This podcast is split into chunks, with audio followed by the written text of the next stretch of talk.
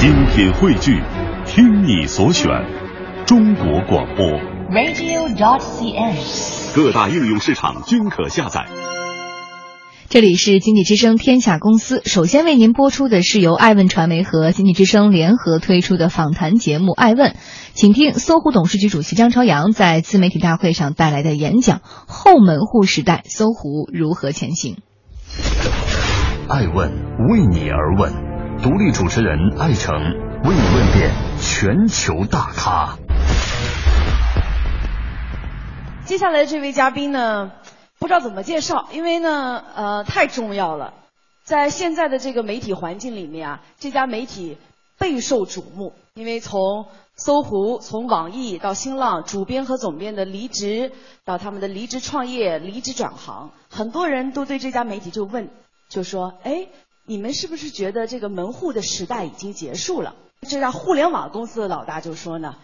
可能这种传统的门户时代已经结束了，但是我们远远不仅于此。早在两年前，他们就从门户、视频、垂直、社交、搜索，当然还有游戏全面发力。这两年过去了，可能有些事儿越做越好，有些事儿呢貌似没那么成，他肯定有很多的感悟。本来他准备的这个题目呢，我们都很期待，叫“后门户时代的媒体变革”，但是后来老大又说了。听了这场自媒体年会的开场，他决定换个主题，他决定要现场发挥。我们接下来的时间，掌声有请搜狐董事局主席兼 CEO 张朝阳先生来给我们即兴分享他的主题演讲。大家好，我是呃，其实是离开了几年，或者是脑子离开了几年。如果说用中国话来说，就是山中。只几日，世上已千年的感觉。如果说用英文或者西方的物理学的观点来说，就是说相对论，可能外层空间只是一会儿，但是世界已经好好几十年过去了。那么回来之后呢，我感到呃这个世界真的变化很大，但是变得比较我比较喜欢，确实比较喜欢。呃，我能感觉到呢，就是一个是呃能量 energy。呃，我就说媒体方面吧。呃，一个是因为每个人都是 driver，everyone is a driver，每个人都都是能量，都是一个驱动力。另外一个我感感觉比较明显的呢，就是这个碎片化。碎片化呢，就是说我们不需要任何的 context，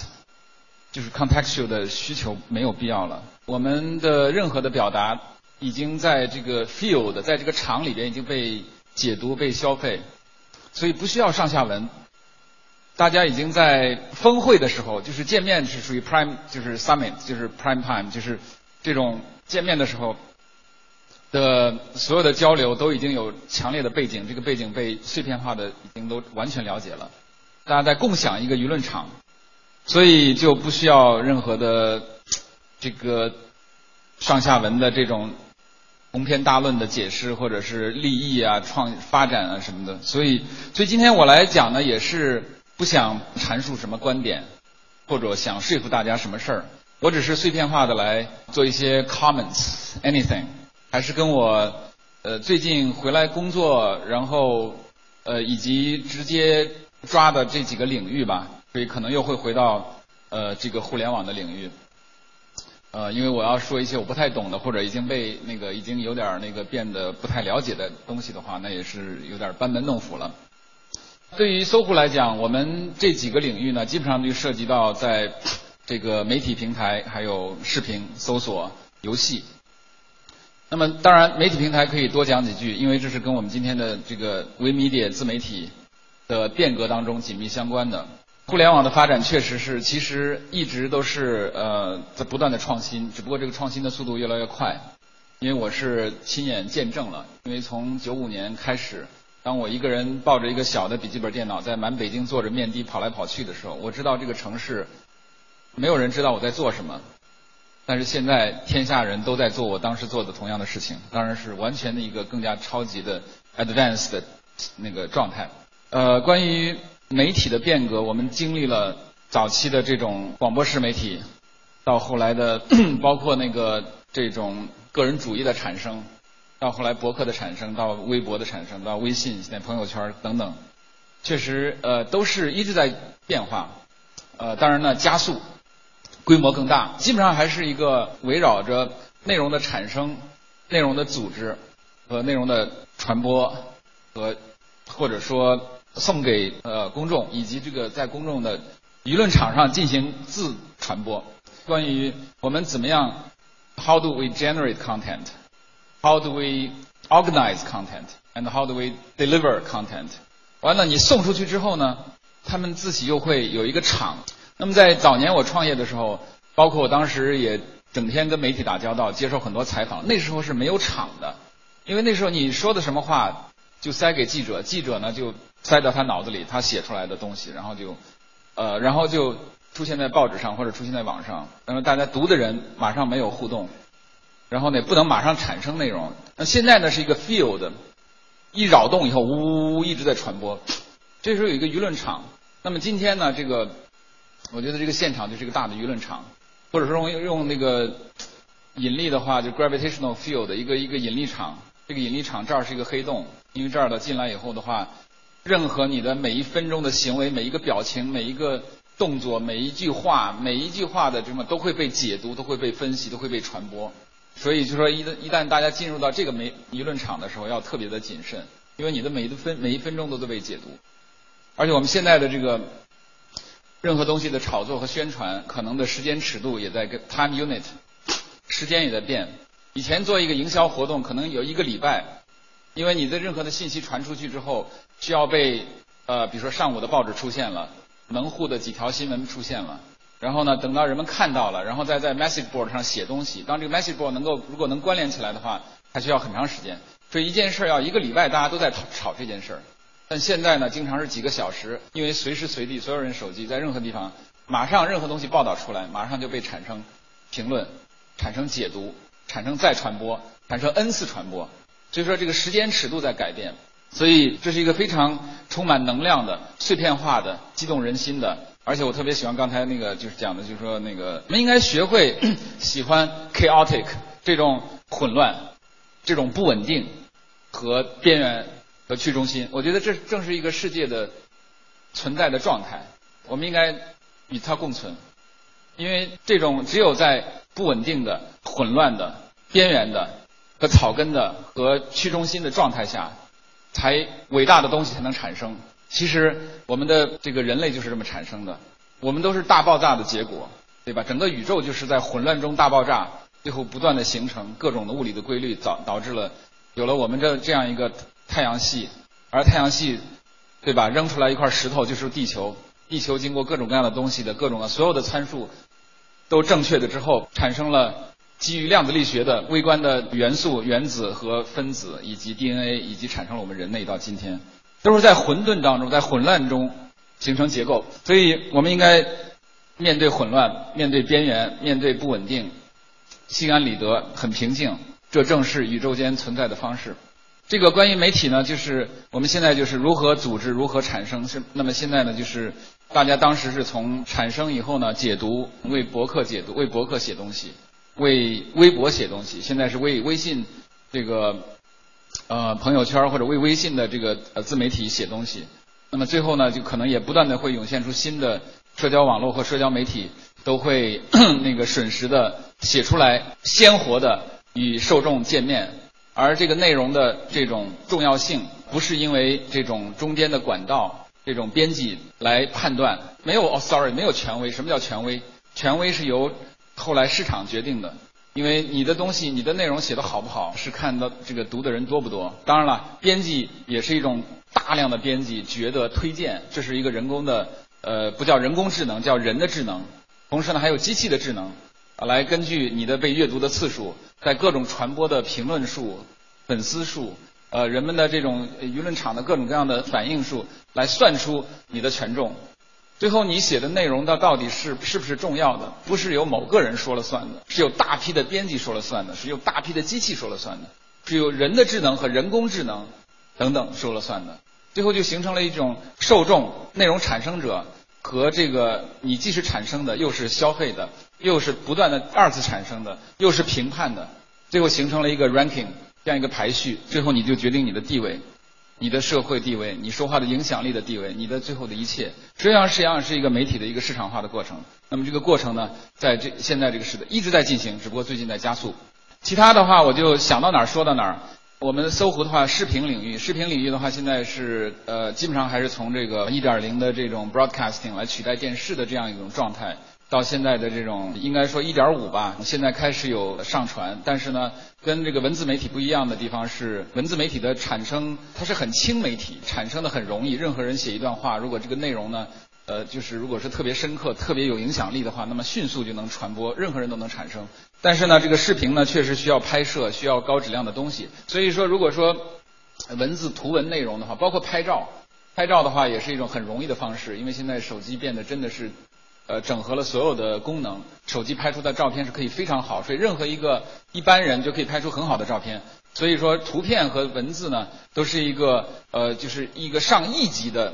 上亿的人来产生这个东西，而迅速传播，而且每个人产生的都可能会有质量，呃，所以说它是一个大 N 的大 N 的 N to N 的 N 的阶层的方式，所以说它是一个这样的。但是对于视频来讲，只有可能几十万人产生的内容是好看的，而上亿的人来消费这几十万的内容，我觉得更多的是一个中长呃长尾、中长尾或者是半长尾，不是一个 long tail，就是不是一个真正的长尾。呃，我觉得视频是这样的，所以视频里边也有一个叫 PGC。那么 P professionally generated content，那么这个 PGC 呢是这样的一种十几万人产生的内容。那么这样的话，我觉得视频行业除了它那个一方面是一个维度是走向取代电视的方向，就是还是一点零的这种视频，而另外一个方向呢就是走向这种呃半长尾的这种 PGC 的状态。这个 PGC 呢就是呃至于就是能不能成形成真真正的 UGC 的是不是重要的？我根据我刚才讲的可能是不太会。你们可能会每个人拍点小短视频在这分享这个，但是这个分享东西可能很多人看的就是说只是朋友之间分享一下，但你做不出那种大家都想看的视频，所以还是一个半长尾的状态。那为什么我们收购五六也是因为我相信这个事情。呃，当然了，这个在自媒体这块呢也也有一种说法叫 PGC，就是 you know 这个是叫 professional。呃，那么那个视频里边的 PGC 讲的是，它可能是一个 studio，这个 studio 做视频是比较专业的，它可能会那个产生的比较好的，它需要一个摄影，整个的这个啊场景设置啊，或者拍一些搞笑的好玩的东西，是需要有一定的专业的水准，不是说随便人拍一个东西可以看。这是从这个 professional 是这个意思。但是在这个自媒体这块呢，呃，你们大家都可以写各种领域的，现在主要是以 IT 领域和呃互联网领域的那个写手各种写东西出来。但是呢，呃，这里的 professional 也有一个 PGC，就是可能是所有的天下所有的人，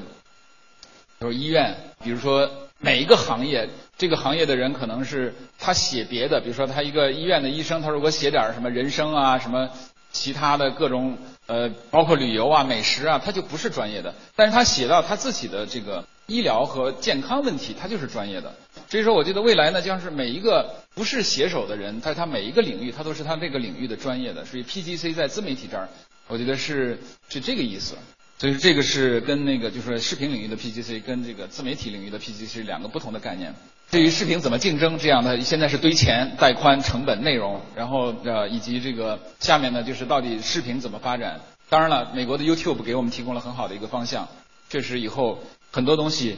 都是以视频的形式表达。那么所有的 professional 的制作视频的人，也可能会成为某个专业的 professional。他可能通过视频来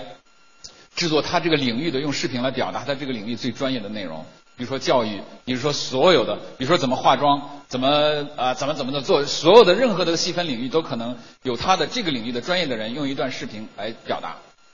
就而不只是现在大家只是在看电视剧或者看网络剧的状态。这是一个视频的方向。那么，如果说再说到其他的，我现在也在抓的这个，比如说呃，搜狗，搜索方面，呃，我也不是在全抓，偶尔看一看。那个我们有我们的搜狗的团队非常好。但是我觉得搜索现在这个问题呢，就是说搜 search engine 为什么伟大？是因为它的货币化非常能力非常强，所以呢，它的收入很高，它的市市盈率也很高，这个等等。如果说在精准营销方面，实际上是一个最先做到的。其实，在这个零三、零四、零五年就已经做到了，那个而其他的这种呃，像这种页面呢的货币化能力都是很低的，确实需要大量的这个呃 contextual，就是呃叫做一个是上下文的这个关系，一个是人的关系，就是访问者你这个人是谁，怎么定义你这个人在这一刻是干嘛的？呃，或者说你在看这个文章的时候，你的兴奋点是不是在这儿？所以所有的这些 contextual 和是 person 的这种这个人的这种跟踪和精准，确实是挑战比较大的。那么这个方面呢，在中国做的也是很呃差得很远。所以为什么就说包括搜狐，包括很多这些网站拥有这么巨量的流量，但是为什么货币化就没有做起来？就是因为这个原因。但是搜索引擎是一个货币化最早就做起来的，因为它太容易了。因为它这个在每一个关键词输入的时候，用户的这个意图是非常清晰的，就是一个搜索引擎的一个搜索的结果页，是一个高度的被货币化的页面。那么这是从商业角度，为什么搜索引擎这么吃香这么好？但实际上，如果撇开商业化的这个角度的话，那么我觉得搜索引擎实际上现在就是大数据，search engine 就是 big data，就是大数据，然后呢就是智能。我觉得未来的 search engine 实际上就是智能。因为这个这个智能呢将会涌现在我们的所有的地方，因为这个云端的这种所有的关于 search engine 的这种 robots 的这种计算，对于天下所有的信息的这种人的信息和物的信息，叫做我们在那个互联网大会说这个 the the Internet of Things，呃，中国以前叫物联网，但这个物联网实际上是根本不是现在说的这个这个 Internet of Things。就是所以呢，Internet of Things 以后呢，就是说，最后我们的这个 search search engine 对一个内容的一个这个整理获取，已经不是不只是说我们以前的这个关于每个人弄一个网页，然后网页上发布一些信息了，而是说这个因为我们的这个对于这个内容的这个把它转化成呃信息的方式越来越多，比如说现在的输入法，对吧？我们可以拍一张照片。就知道这个照片里边的这个照片的可能会对这个照片上，比如一个瓶子、一个桌子，它对它的这个品质、软硬度，所有所有的信息可能会转化。所以最后我们可以天下的所有的事情都是信息，都可以转化成信息，那么都成为搜索引擎和 big data 的一个研究对象，然后立马算出来以后，马上就给出瞬时的给出呃建议或者是各种各样的行动，这样它真的是一个智能，就是一个呃 intelligence。就是，所以 search engine is about 智能。那么，而且这个智能能够迅速的回馈到我们所有的设备里边去，成为让天下所有的设备都变成智能的。那么未来的世界呢？因为让天下所有的设备都变成智能的，也是因为运算能力的提提高，使得一个在一个很小的一个范围内的芯片的运算速度大大的加速。我就上次说了，摩尔定律还在继续前进。呃，至少到二零二零年还有大概个六年的时间，呃，摩尔定律还会依然依然的这个继续有效。呃，到二零二零年以后呢？这个摩尔定律没有效了，但是呢，呃，我们可能会有量子计算或者是呃并行计算来模拟人脑的计算方式，呃，来克服因为摩尔定律的 breakdown 那导致的这个计算能力的这种呃不能以这么高速的速度成长。所以说，人类未来还是那个就是可以充满想象的，没有没有什么呃，所以说我觉得这个 search engine 为什么我们搜狗呢？就是我们不我们我觉得我们已经不是一个简单的传统意义的这个搜索引擎。更多的是一个智能和这个 Internet of Things 的这样一种智能、一种智慧，一种智慧来提供给天下的这样一种能力。那当然，输入也是很重要的，因为搜搜狗它的最强的地方是输入，所以说这个呃输入本身就把 Internet of Things 这个物理世界的这个所有的无论是人是物所有的东西。都把它输入变成信息的这样一种能力，所以从输入到搜索到计算到提供给你智能，这个是呃一个更广义的 search engine 的概念。这也是我们认为呢，呃，这个搜狗是能够来挑战传统的 search engine 的那个地方。这是关于这个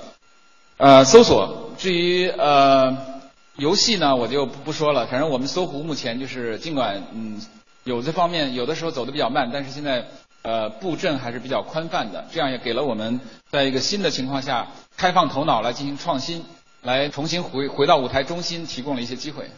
呃，那么我们呃尤其跟大家特别相关的就是我们在这个自媒体的改革方面，在我们这个平台上，我们希望继这个就是微博之后、微信之后，能够提供搜狐平台上提供一个第三个一个舆论场，field 一个 gravitational field 一个新的舆论场。因为微博的话，它是有链式传播的。但是呢，它的这个确实是，呃，这种关于出版和写作的方面，确实是有点受到限制，因为它确实太短了，太碎片了。呃，微信呢，一个个小格子，这个小格子是不是有舆论场？呃，那么我们的这个，因为微信的产生，它基本上还是点对点通讯这样一个呃一个核心价值，每每个产品都有它的核心价值。所以说，关于那个我们能不能产生一个呃，以出版和写作以及传播呃以及这个